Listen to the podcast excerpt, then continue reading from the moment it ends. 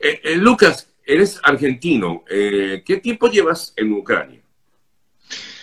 Aquí permanente llevo unos tres años viviendo. Tres años. ¿Y tienes familia en el país? Aquí tengo a mi esposa, ex esposa y a mi hijo, que ya se van pronto, sí. Que se van, se van del país. Y tengo entendido que tú decidiste quedarte.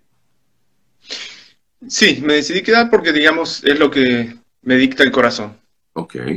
Y con la intención de también aportar algo en la defensa del país. Sí, por ahora yo soy voluntario em, clasificando la, ayuda que envían desde Europa que es muchísima, son toneladas y toneladas de, cosas que vienen mezcladas, pañales con, con, chalecos antibalas, con comida no perecedera, y después si hay que defender la ciudad, también voy a estar con ellos. ¿En qué parte de Ucrania te encuentras ahorita, Lucas? Estoy en la ciudad de Lviv, que queda a unos 60 kilómetros de la frontera con Polonia. Exacto. Y eh, ante todo esto, pues que, a ver, son días difíciles. Eh, Lucas, ¿no? Son momentos duros los que se viven a diario, eh, con bombardeos constantes y con el temor de que en cualquier momento pudiera, Dios te guarde, ocurrirle algo a alguien cercano a ti eh, o a ti mismo, ¿no? Sí, eh, por ejemplo, en los últimos tres días estamos recibiendo alertas de bombardeos mediante Google. Tiene, el gobierno envía y ahora tres, tres, cuatro veces por día llega la alerta y que te dice que te tenés que ir a, poner a resguardo. Pero también lo, que nos afecta mucho es ver a los refugiados en la ciudad, hay muchísima gente, muchos niños que están durmiendo donde pueden porque se han quedado sin casa, pues no tienen a dónde ir y eso, eso es terrible, es un horror. Sí, eh, yo no sé por qué estar haciendo este comentario de algo que le ocurrió al presidente de Ucrania, ¿no? No, no le ocurrió nada que yo sepa, ¿no? No sé qué dicen aquí. Este, eh, em, no, no sé por qué están haciendo, discúlpame Lucas, es que estoy leyendo que están comentando algo porque tú no has dicho nada de eso presidente de Ucrania. ¿Pero que, ha, habido, ha habido algún problema, algún atentado no? No, no, no, no. Yo no sé por qué de pronto alguien surgió con un comentario allí. No, no ha ocurrido nada nuevo. Eh, lo, que, lo más nuevo ya les hablaba acerca de... No, no, lo, que ha sucedido es que ayer se reunió con los presidentes de Polonia, Eslovenia y... Sí, y, la República Checa. Sí, sí. Eh, eh, justamente hoy se habla básicamente, y es lo que quiero preguntarte, Lucas, porque eh, quiero saber si la población está al tanto de todas las conversaciones que hay en medio de esta ronda de negociaciones.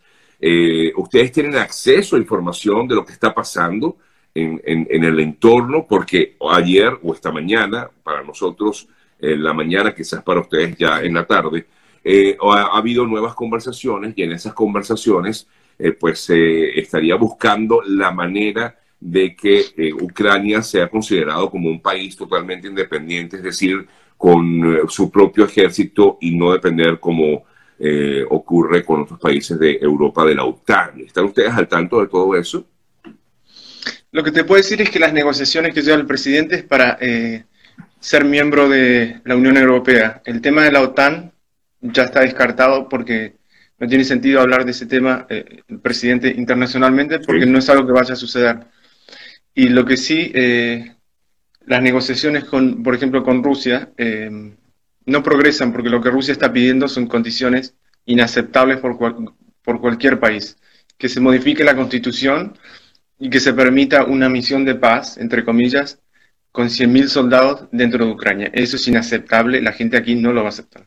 Sí, sí, no, lo va a aceptar, pero al final, eh, bueno, quienes deciden son otros, Lucas.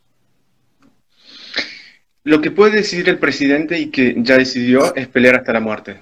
Sí. Aún así, eh, le sucediera algo y lo reemplazan, la gente no va a acatar la orden si no es la del presidente. Y más en esta región que es muy, eh, digamos, muy patriótica, la gente aquí no va a aceptar ningún eh, gobernante que sea puesto por Rusia. Eso, sí. Eh, eso es lo que te ha impulsado a eso, a permanecer allí, eh, Lucas. Sí, sí. Es lo que te ha impulsado a, ti a permanecer en ese, en, el país, pues, y, quedarte a defender a como el lugar esa situación. Lo que sucede es que eh, yo tengo aquí muchas amistades y tengo cierta, digamos, cierto amor por el país, aunque eh, mi amor está dividido entre Argentina y España, pues soy argentino y español. Pero yo creo que si estuviera, eh, no sé, por darte un ejemplo, en, en Nicaragua o estuviera en Argentina, haría exactamente lo mismo, que es ayudar a la nación que está siendo atacada. Ahora, si Ucrania estaría en guerra y estaría atacando Rusia, yo no me quedaría aquí porque no es mi tema.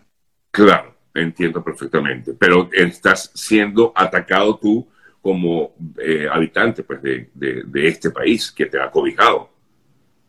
Exacto, por eso, por eso tengo mi compromiso, digamos, con mi corazón con, esta, eh, con este país. Claro, es un compromiso moral, ¿no? De alguna forma.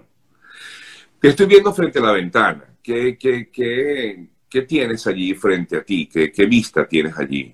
¿La ciudad? Si, quieres te puedo mostrar un poco. Te lo agradezco. Este es el, el, barrio donde vivo. Uh la ventana. ¿Y, cómo es el día a día hoy en medio de esta situación, eh, Lucas? Sí, sí, ¿cómo? ¿Cómo es el día a día ah. en, cuando pues se vive con este constante temor de que pueda sorprendernos algún bombardeo, alguna eh, situación pues, inesperada? Mira, hace unos tres días aquí eh, atrás hubo un bombardeo no muy lejos de aquí, a unos 40 kilómetros. Y imagínate qué tan fuerte ha sido que yo me desperté con las explosiones. Y eso que estamos a 40 kilómetros. Después de ese día la gente eh, empezó a tener un, temor más intenso y tengo amigos que ya se están yendo.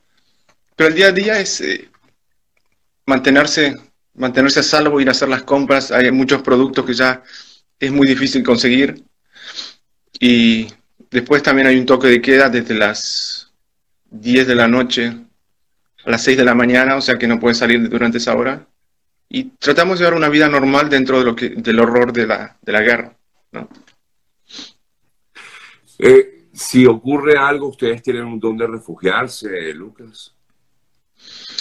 Aquí hay un refugio antiaéreo, pero me queda muy, muy atrás mano. Me queda unas, unos dos kilómetros de aquí.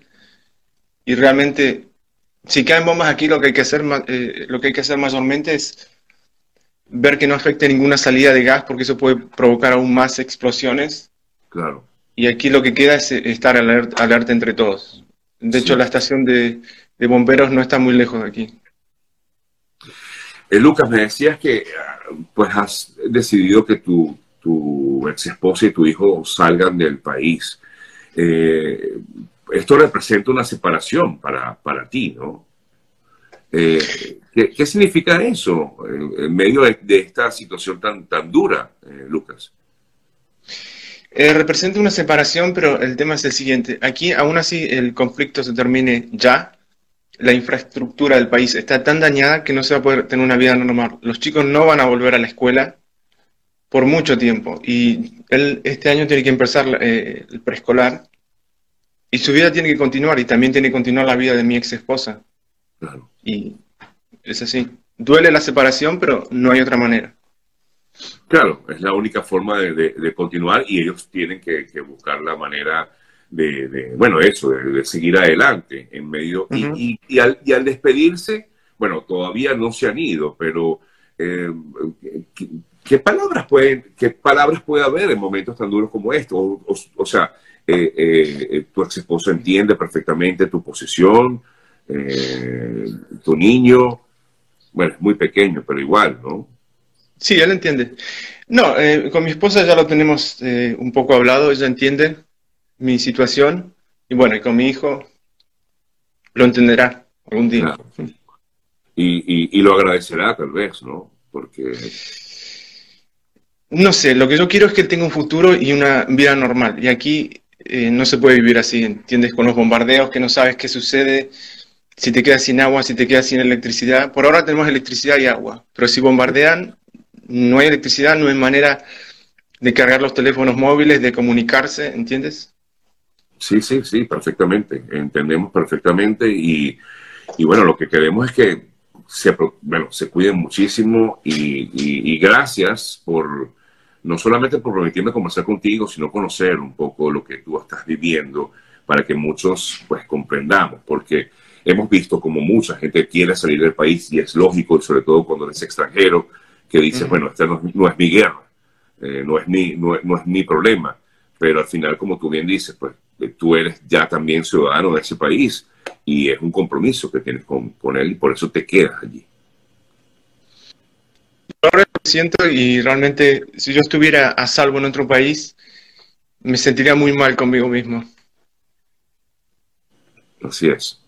Gracias, Lucas. No quiero quitarte más tiempo. Gracias por tu tiempo. Tengas que Dios te guarde a ti y, a los tuyos y tu gente que está allí cercana a ti.